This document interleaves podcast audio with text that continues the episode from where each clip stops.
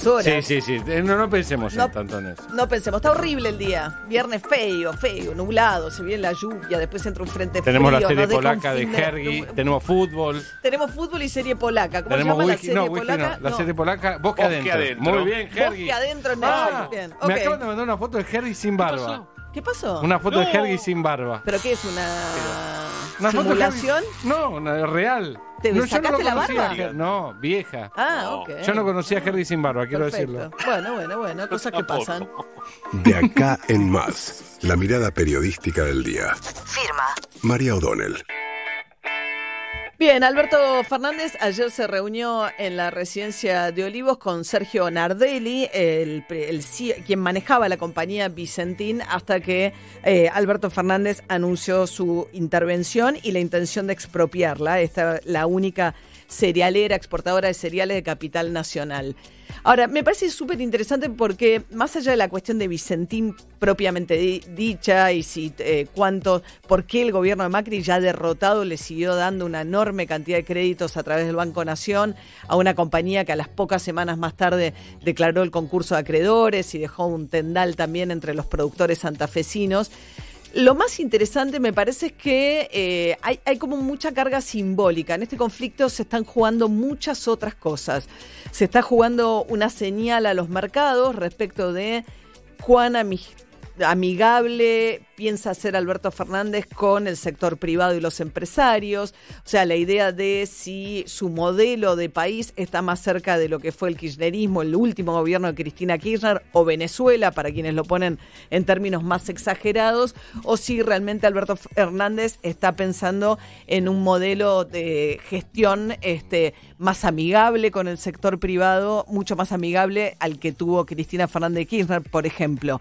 También la pregunta es qué tipo de relación se plantea con el campo Alberto Fernández, porque Vicentín, digamos, justamente está arraigado en una de las zonas en el norte de Santa Fe, su eh, tiene puerto de, digamos, sale del puerto de San Lorenzo, o sea, toda la historia de Vicentín recorre la historia de lo que es el núcleo productor de la Argentina, que es con el que Cristina Fernández de Kirchner confrontó sobre todo su segundo mandato y es al que Alberto Fernández siempre intentó mandarle señales eh, de conciliadoras a pesar de que subió las retenciones. Tampoco tenía mucha opción después las, de la brutal devaluación que se había producido. Pero digamos entonces se juega simbólicamente digo cuál es la orientación cuán amigable es a los, a los mercados y al, y al sector privado del gobierno de Alberto Fernández, que en el campo de la negociación con la deuda venía dando señales de que realmente quiere negociar la deuda eh, y cerrar un acuerdo y no ir a un default. Eh, en este sentido, incluso Argentina va a estar mejorando su oferta eh, en estas próximas horas y está clara que la intención de Alberto Fernández es que la Argentina no vaya a un default. Situación que ante una misma disyuntiva, Cristina Fernández de Kirchner no tomó la misma decisión. Entonces, la pregunta es cuál es la señal al campo, cuál es la señal respecto de cómo quiere que, qué rol quiere que el Estado juegue. Y entonces eh, también la pregunta tiene que ver con cómo juegan los aliados dentro del gobierno. Este es un gobierno donde Cristina Fernández de Kirchner evidentemente tiene un enorme poder, devenido que ella es la que hizo presidente Alberto Fernández, digamos, y que eso facilitó pues la alianza con Massa, etcétera, etcétera, pero digamos, el rol de él, eh, Cristina Kirchner, del kirchnerismo, tiene que ver también con una realidad electoral eh, plasmada en la enorme influencia sobre el gobierno de Alberto Fernández. Pero Alberto Fernández también, de alguna manera, había buscado, lleva seis meses, tres de los cuales estuvieron totalmente tomados por la pandemia, así que es difícil sacar conclusiones, pero él también, de alguna manera, se compensaba esa fuerza reclinándose sobre los gobernadores peronistas más moderados, el caso de Schiaretti en Córdoba, el caso de Perotti en Santa Fe. Por eso es tan significativo que ayer Perotti haya formado parte de la conversación en Olivos y cuando sale Perotti nunca habló de expropiación Perotti, dijo intervención y dijo estamos explorando otras alternativas. Hay otras fuentes que dicen no, Alberto Fernández ya dijo que de la expropiación no se baja. Pero digamos, Alberto Fernández un día da la conferencia de prensa con Anabel Sagasti, eh, de, senadora de la Cámpora, una de las principales espadas de Cristina Kirchner en el Senado, que habla de soberanía alimentaria, que no tiene nada que ver con la, con, la cuestión de Vicentín, eh, nada que ver, porque Vicentín no, no, no es un jugador importante de producción de alimentos aquí, sí tiene mucho más que ver con los momentos en los cuales se, liquidan divisas, o sea, las exportadoras de cereal, en eso son muy importantes, pero no apareció otra vez la idea de un discurso este, de la soberanía energética y la soberanía monetaria y ahora la soberanía eh, de la alimentación que no se juega en el caso de Vicentín. Pero después de esa aparición con Sagasti aparece en escena Perotti. Entonces uno se pregunta por qué no estuvo Perotti desde un comienzo, si todo esto transcurre en Santa Fe y el propio Alberto Fernández había dicho que esto era también una preocupación del gobernador de Santa Fe. Entonces aparecen muchas cuestiones respecto de también los límites de una coalición y si Cristina Kirchner, kirchnerismo duro, está dispuesto a aceptar los límites lo que significa un, gobierno en el cual no tienen todo el poder. Porque sin Labaña, por Roberto Labaña, quien Alberto Fernández consulta permanentemente, y, y Roberto Labaña dijo que está totalmente en contra. De hecho, sacó un tuit específicamente diciendo que había terminado muy mal la expropiación de IPF, que no había que hacer lo mismo con Vicentín, y los tres diputados de Labaña no le van a votar eso. ¿Cómo van a votar? ¿Cómo votarían la expropiación los cuatro diputados de Córdoba? ¿Cómo votarían los diputados de Santa Fe? En el Senado pasaría la expropiación, pero se va a exponer Alberto Fernández también a exhibir en el recinto de la Cámara de Diputados las diferencias internas. ¿Cuánto presiona Cristina Fernández Kirchner o kirchnerismo maduro en ese sentido? Creo que al final Vicentín, de una decisión claramente apresurada y mal comunicada, creo yo, que toma Alberto Fernández, se le convierte en un problema mayor en el sentido que en esto se juegan otras cuestiones simbólicas respecto de cuál es el rumbo, la orientación e, económica de su gobierno, que él dice, por supuesto, que no somos Venezuela, eso es una exageración, pero hay una señal ahí. ¿Qué relación pretende tener con el campo, que fue un sector muy delicado en el gobierno de Cristina Kirchner?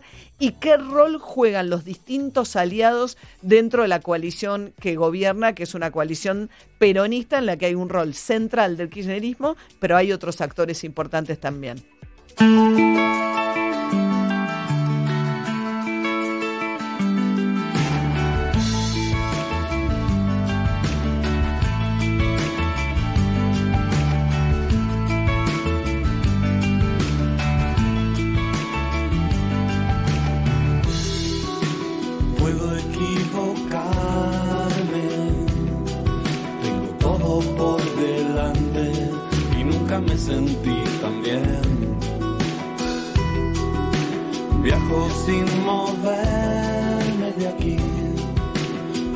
del espacio están jugando en mi jardín. Me dirán el azar con el viento, fuerza natural.